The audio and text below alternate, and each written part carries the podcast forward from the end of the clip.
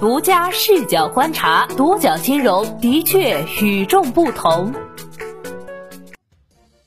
本期我们一起关注的是曲德军与万达集团正式分手，快钱公司法人代表、董事长同时换人。近日，天眼查数据显示，大连万达集团股份有限公司旗下的快钱金融服务有限公司发生人事变更，前法人代表、董事长曲德军卸任，董建岳接任。而就在七月九号，曲德军卸任大连万达集团股份有限公司董事，成为新城控股董事会董事候选人以及旗下新城发展的副董事长。可以视为万达集团与曲德军十二年合作后正式分手。在这场分手之后，快钱公司命运如何呢？在二零一八年底，快钱公司还曾传出要被万达卖掉的消息。据公开资料，为了进军互联网金融领域，二零一四年，万达集团以三点一五亿美元收购快钱公司百分之六十八点七股权。二零一七年三月二号，快钱公司股东发生变更，其他股东已全部退出，万达集团实现全资控股。但是后来有公开信息显示，快钱公司正陆续将多个万达广场项目转移至万达商管集团，这引发了业内人士对快钱公司将被卖掉的猜测。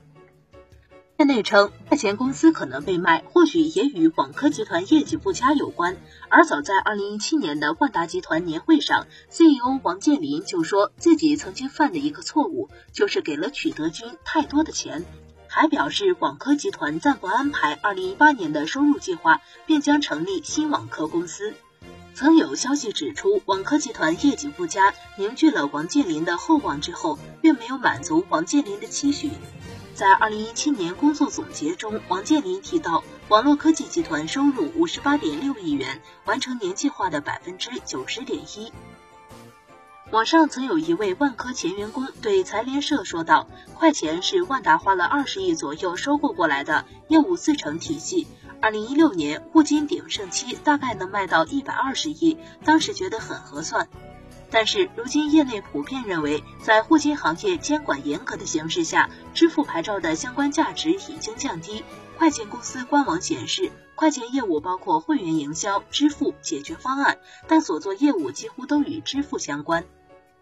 快钱公司仍在发展。据凤凰网平台消息，七月二号，快钱公司荣膺二零一九年中京 Fintech 年度杰出金融科技平台奖。其已推出的云中计划正以中西部地区为圆心，欲要辐射全国。这种情况下，万达到底卖还是不卖快钱，还真是扑朔迷离，唯有等时间给出答案。二零一九年一月，王健林在万达二零一八年年会上年终总结里简明扼要提到金融集团收入情况。二零一八年，金融集团收入四百三十三点六亿元，完成年计划百分之一百零一，同比增加百分之二十八点六。二零一九年计划金融集团收入达到四百九十六点四亿元，而不像万达商管集团以及文化集团那样分类系数相应细分业务业绩。那么万达金融究竟是什么情况呢？王健林在万达集团二零一五年工作报告透露，万达集团已在上海注册成立万达金融集团，注册资本一百亿，下辖网络金融、非凡科技、保险、投资等公司。当年十二月初，万达集团出资一点二二五亿元收购百年人寿一亿股股份，完成交易后持有百年人寿百分之十一点五五的股份。二零一四年九月，万达集团收购北银消费金融百分之五的股份。除此之外，万达集团曾接连拿下三张互联网小贷牌照。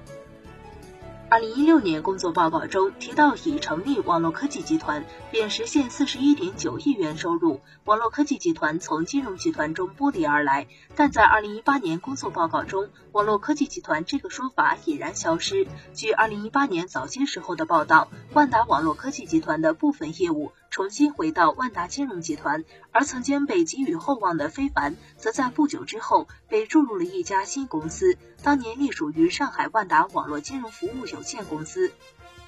二零一九年一月八号，百年人寿官网披露信息显示，绿城集团收购了万达集团拥有的百分之十一点五五百年人寿股权。当年，万达集团手里还剩下小额贷款、支付、融资租赁、私募基金、商业保理、保险经纪和征信等业务，均在上海万达网络金融服务有限公司辖下。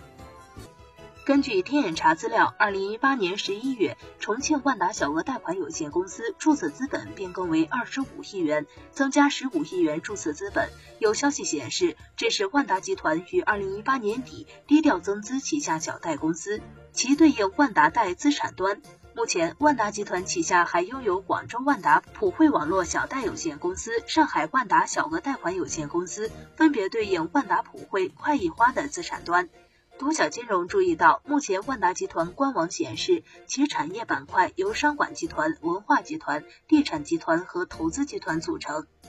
值得注意的是，其官网显示，投资集团主营业务仅包括投资、网络小贷两个业务板块，其他相关业务并未呈现。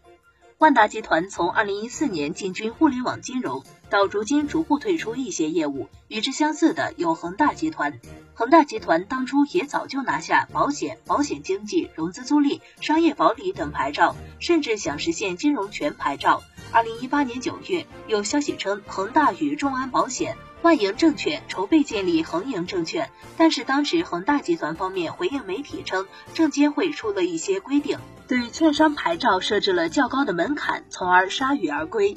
同时，恒大旗下的互联网信息服务平台恒大金服也已无新标发出，平台公告停留在二零一八年八月。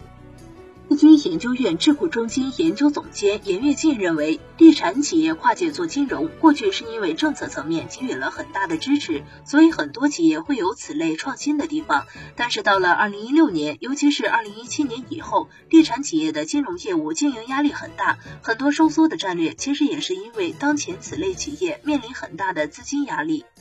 从万达的金融集团业绩来看，说明一点，其规模表现是不错的。严跃进补充道。万达这两年重心或在两个领域，包括万达广场和万达城这两个领域是有垄断性的，这方面确实会有各类投资和加码的地方，其他领域是会有所削减的。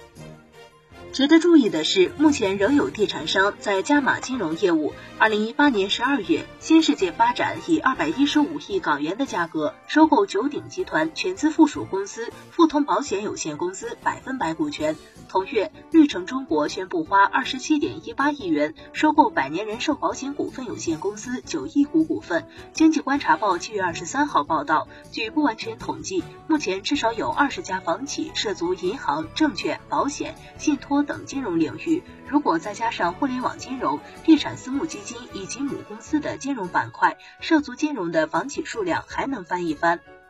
关于地产企业跨界进军金融领域，著名经济学家宋清辉向独角金融表示，目的是为了寻求地产金融化的突围，实现地产加金融协同发展效应。在地产调整的关键时期，进军金融领域也成为一部分房企避免被淘汰。实现突围甚至弯道超车的唯一之路。关于快钱公司，你有什么想说的？欢迎留言区聊聊。好的，以上就是本期节目的全部内容，谢谢收听，咱们下期再见。